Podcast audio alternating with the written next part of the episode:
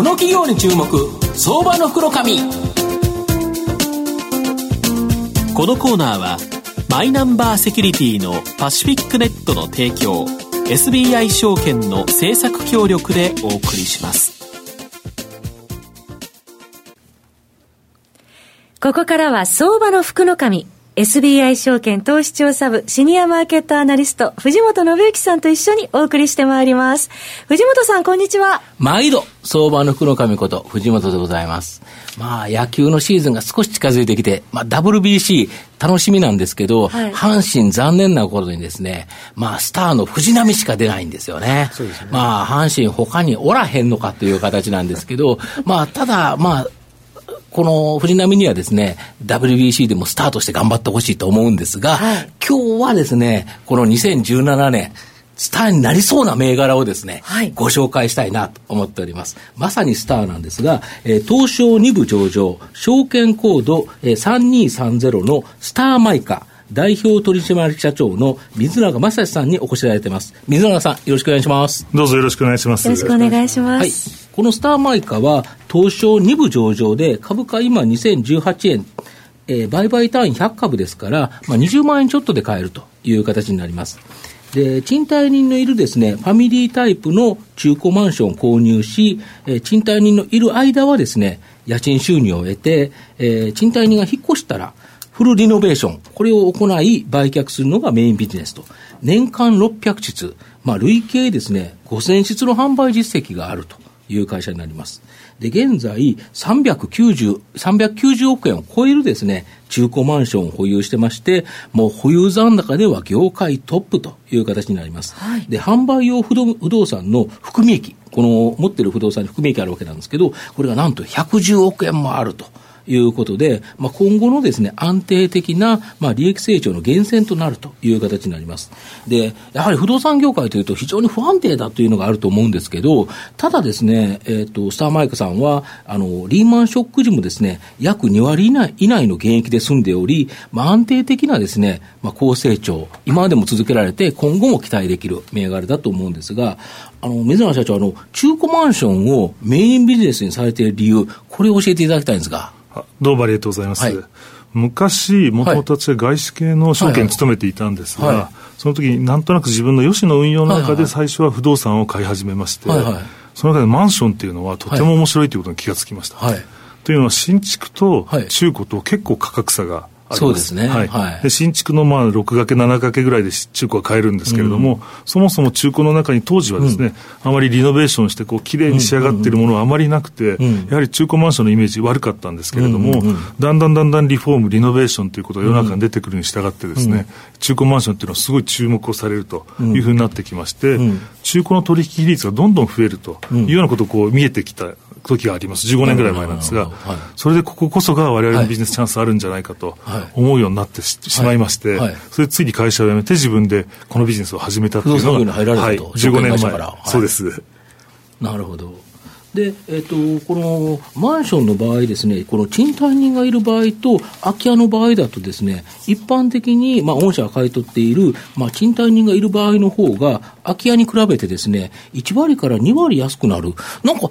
本当、空き家の方がたあの安いんじゃないかなと思うんですけど、それなんでなんですかね？そうですよね。うん、最初私も、不動産業をやってる友人から、はい、あの、水沢君ねと、中古マンションでこの空き家じゃなくて人に貸してるやつがあって、はいはい、これはちょっとずいぶん安くなるんだけど、はい、買わないかって言われたんですね。はいお前嘘言ってんじゃないのと、はい、同じ不動産が人がいるから安いとか、うん、人がいないから高いとか、うん、なんかおかしいんじゃないかと、うん、もしいたら家賃が入る分だけ高いんならわかるけども、ね、人がいるから安いって言われて嘘かなそうして思ったんですね、同じような疑問を持ったんですが、よくよく調べていくと、本当に人が住んでるマンションは実は安く取引されていまして、はい、その理由は世の中の人がマンションを探すときには、はい、主として住むために探しているので、まあ、自分が住むためです、ね、自分が住むために探しているので、そうすると結局空いてるやつにしか事情が向かないんですね。まあ、そうそうそう、住んでると住めないですもんね。はい、人がいるってことは住めないんで、うん、そしてあのアメリカやイギリスなどでは、人が住んでいても、オーナーが出ていってといえば、うん、まあ、出ていかせる権利があるわけですけども、はい。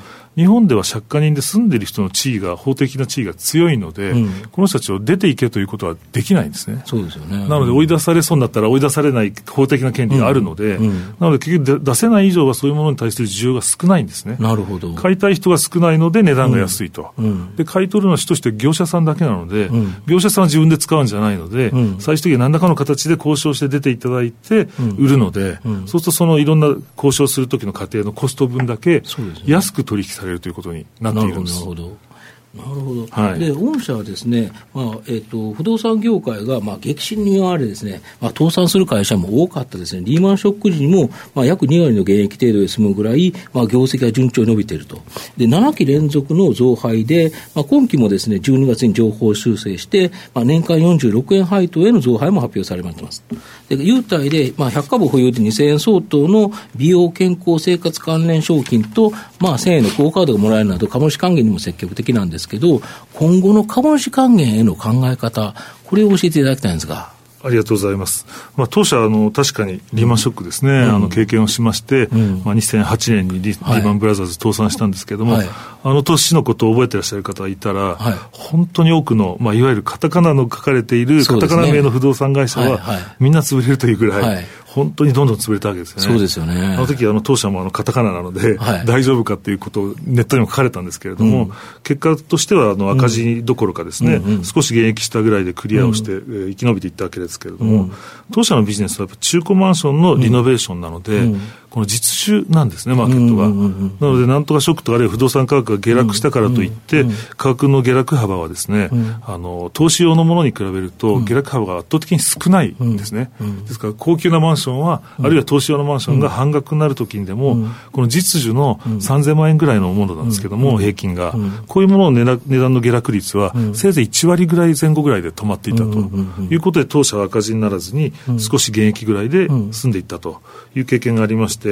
まあ、自分で始めた会社なので、潰れたら何もならないので、うん、これは絶対に赤字にしないという気合を持って経営している、まあ、堅実なところを意識して経営しているというところはあります、うん、なるほど。で、やはりこれ、マンションでいうと、その2、3000万のところで言えば、そんなに下がらない、例えば1割ぐらい下がるぐらいだったら、もともと中古で安く買って、しかも賃貸人がいて安く買ってるから、はい、要は損するほど下がることはないということですよね。ね。御社の場合、なんかあの、かなり多くのですね、今までマンションを買われて、売買もされてるんですけど、ほとんど損がないんですけど、なんか損した物件ってあるんですか？あのですね、まあ確率としてですけれども、うん、当社これまでに約5000室以上売却をしているわけですけれども、はい。はい、その中で全部の統計を取りますと、はい、まあ、いわゆる勝敗でいきますと、はい、勝ち率が99%を超えていますので。99%?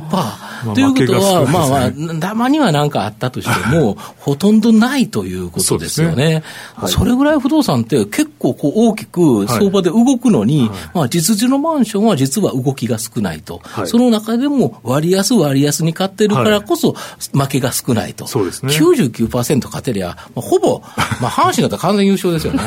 はい。なかなかそうは阪神にならないんですけどね。で、最後、えー、4つ目の質問なんですけど、まあ、御社の今後の成長を引っ張るもの、はい、これを教えていただきたいんですか。はい。ちょっとあの、当社の株主還元の話もあったんですけれども、うんうんうん、今後ともですね、うん、長期的に成長する会社にしたいわけですね。うんうんうん、私自身も大株主ですので、はい、あの、簡単にダメになる会社では困りますので、はい、長期的に成長さすということを考えますと、はい、今人口減少社会なので、はい、えー、これから住宅産業全体のディマンドと需要というものは減るわけですけれども、うんうん、その中で新築の方は人口が減るということは圧倒的に今作る数を減らしていく。マンションもなんか減ってるんですよね、大幅に去年も今年も減ってるわけですけども、ね、史上最悪の、まあ、着工率になってるわけですけれども、はいはい、ということは人口の減少はそれほどまで落ちるわけではなくて、徐々に落ちていきますので、うん、毎年毎年中古の部分は増加をしていくんですね。うんなので、新しく作るのはやめようという社会に変わったので、うん、既存のストックをどう生かすかということで、国土交通省をはじめ、国も同じことを考えています。空き家対策ということですよね。はい、空き家も増えてきた中で。はい、ということは、リノベーション、リフォームですね。はいはい、これの意味合いがどんどんどんどん社会で高まりますので、はい、我々がリノノベーションにどれだけ技術を使えるかですね、うんうんうん、どれだけコミットしていけるか、うん、リノベーションが社会にどう影響を与えていくか、うん。うん、これが一番重要なので、うん、そこに力を入れていこうというふうに思っています。要は今でも年間600個もリノベーションをされてると、いうことは、はい、日本で一番長い経験も持ち、件数、経験も全部持ってる、はい、ノウハウも持ってる、その会社がということですよね。はい、まあ、当社、本当に日本で一番中古マンションを保有していますので、うん、その意味で圧倒的にこの中古マンション、中古のリノベーションには経験がある会社なので、うん、この会社がリフォームをするんです、リノベーションをするんですは、非常に意味が高いというふうに思います。なるほど。そうすると今までのマンションの売買、プラスリノベーションの請負いという形でも、今後発展されるということでいうと、やっぱり今後ちょっと面白そうというか、ですね。で、しかも、えー、株主還元に関しては、今までも7期連続やられてるから、はい、また今後も利益が増えれば、増配っていうのは可能性高いわけですか？そうですね、あの今期で7期連続増配ですので、うん、まあ、株主さん、私もそうなんですが、長期で持っていただきたいので、どんどん増配をして、配当が増えるというのが理想的だと思いますので、うん、今、7期ですけれども、うん、まだまだ増益の余力があります。なので、当分増益、増配をしたいなというふうな気持ちでやっております。なるほど。東野さん、いかがですか？えー、そうですね、あの直近あの見たちょっと新聞の中で、東京カンティさんがそのまとめたところによると、2016年の12月の中古マンションのあの価格の上昇率がちょっと鈍ってきたって書いてたんですけど、はい、その辺のあたりの感覚的なところって、はい、どうですか、あの個人的にはですね、マンション価格というのは、もうかなりここ数年上がってきましたので、すごい高いところにいます、はい、で。マンションというふうに一言で言いましても、すごい高級な3億円もするようなマンションもあれば、うん、一方でごく普通の方でも買える3000万円のようなものもありまして、一概に言えないんですけれども、高い価格帯のものほど値上がりをしたんですね、つまり港区ですとか、すごい何億円もするようなマンションは2倍、3倍って上がったわけですけれども、一方で実需の2、3000万円、4000万円で買える中古マンションについては、そんなバカのような値上がりしてなくて、ということは確かに高いんですけれども、ここら辺は落ちるという感じはないですね。で、高いものの方は少し落ちてると。で、平均して少し落ち気味ですねというようなニュースになっているようにお見受けしております。あそうですか。なるほど。まあ、最後まとめさせていただきますと、この水永社長はですね、元証券マンで、まあ、個人的にですね、始められた不動産投資から起業されたと。目線がですね、だから投資家目線の、まあ、不動産会社と、まあ、賃貸人がいる中古マンションというですね、他社の参入が少ないブルーオーシャン、非常にこのブルーオーシャンの中でですね、安定的な高成長が期待できる上ですね、まあ、配当株主集体も魅力的な内容になってますので、やはりこの中長期でじっくりとですね、投資されるのがおすすめの企業じゃないかなと思います。今日は証券コード3230東証2部スターマイカ代表取締役社長水永正史さんにお越しいただきました。水永さんどうもありがとうございました。どうもありがとうございました。藤本さん、今日もありがとうございました。ありがとうございました。証券コード3021東証2部上場パシフィックネットはマイナンバーに完全対応した情報機器データ消去サービスをはじめとする IT セキュリティサービス、そして IT 機器の中長期レンタルなどで企業の IT 化を支援する IT ファイナンスサービスを全国8拠点のネットワークで展開するオンリーワン企業です。取引実績1万社を超えるスペシャリスト集団。証券コード3021東証2部上場パシフィックネットにご注目ください。この企業に注目、相場の福の神。このコーナーは、マイナンバーセキュリティのパシフィックネットの提供、SBI 証券の政策協力でお送りしました。